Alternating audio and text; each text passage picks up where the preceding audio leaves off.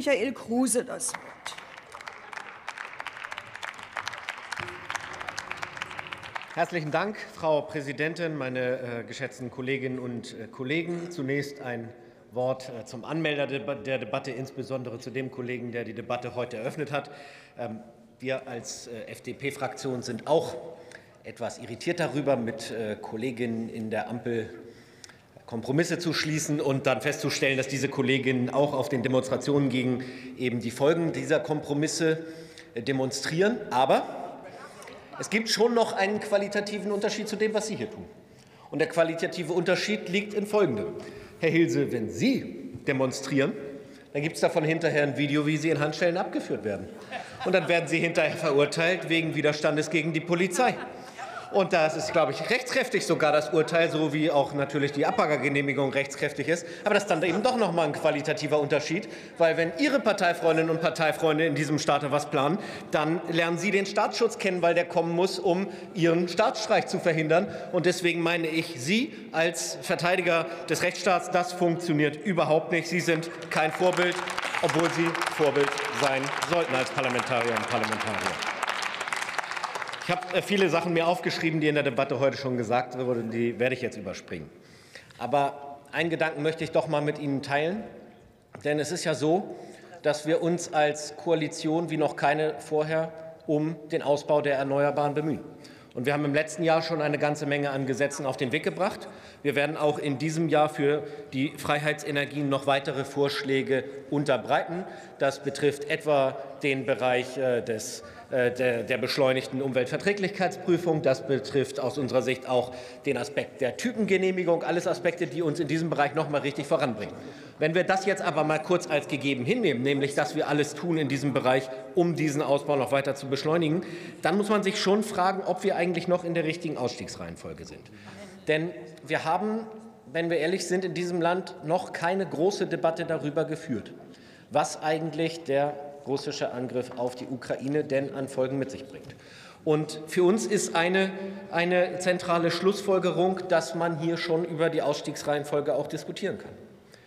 Der Wirtschaftsminister, der ja heute ein weiteres LNG-Terminal ähm, eröffnet, dazu gleich noch mehr, hat äh, die Frage in den Raum gestellt, ob es sich denn hier um das richtige Symbol handelt.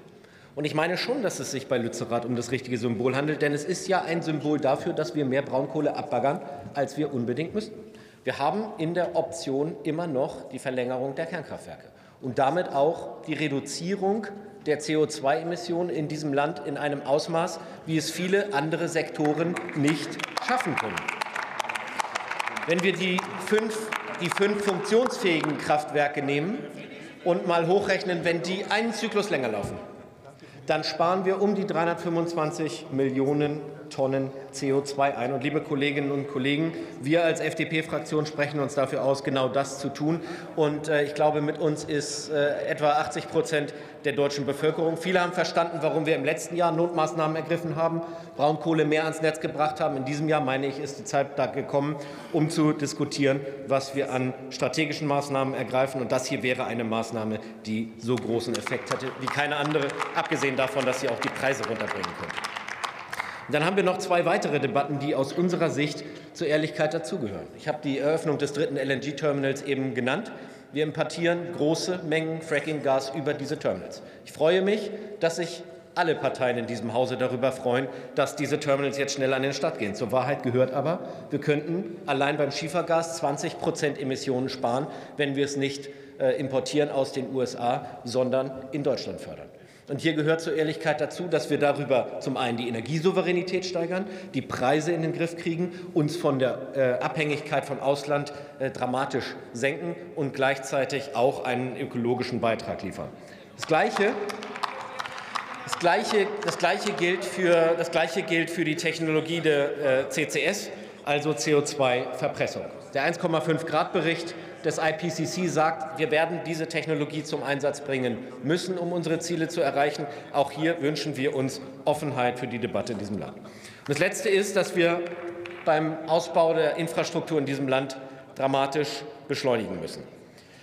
Wenn man sich anguckt, wie viele und wer alles dabei war beim ersten LNG-Terminal, sich gerne auf das äh, Foto begeben zu möchten in Wilhelmshaven. Der Kanzler war da, der Vizekanzler war da, der Finanzminister war da. Alle haben sich gefreut, dass sie erleben dürfen, wie die Entscheidung, die eine Infrastrukturentscheidung, die sie nicht nur gefällt haben, sondern sie auch noch die Umsetzung äh, beobachten konnten. Das ist nämlich in diesem Land selten geworden. Und ich meine, wir sollten den Vorderen in der Regierung noch viel mehr solche Fototermine erlauben. Deswegen wollen wir den Infrastrukturausbau dramatisch beschleunigen. Ich glaube, auch das ist eine Folge dessen, was wir hier machen. Denn dann werden wir auch noch schneller aus den Fossilen aussteigen können, weil wir dann auch die Energiewende noch wesentlich schneller voranbekommen. Herzlichen Dank für die Aufmerksamkeit. Ich erteile dem Abgeordneten Hilse das Wort zu einer Erklärung nach § 30 unserer Geschäftsordnung.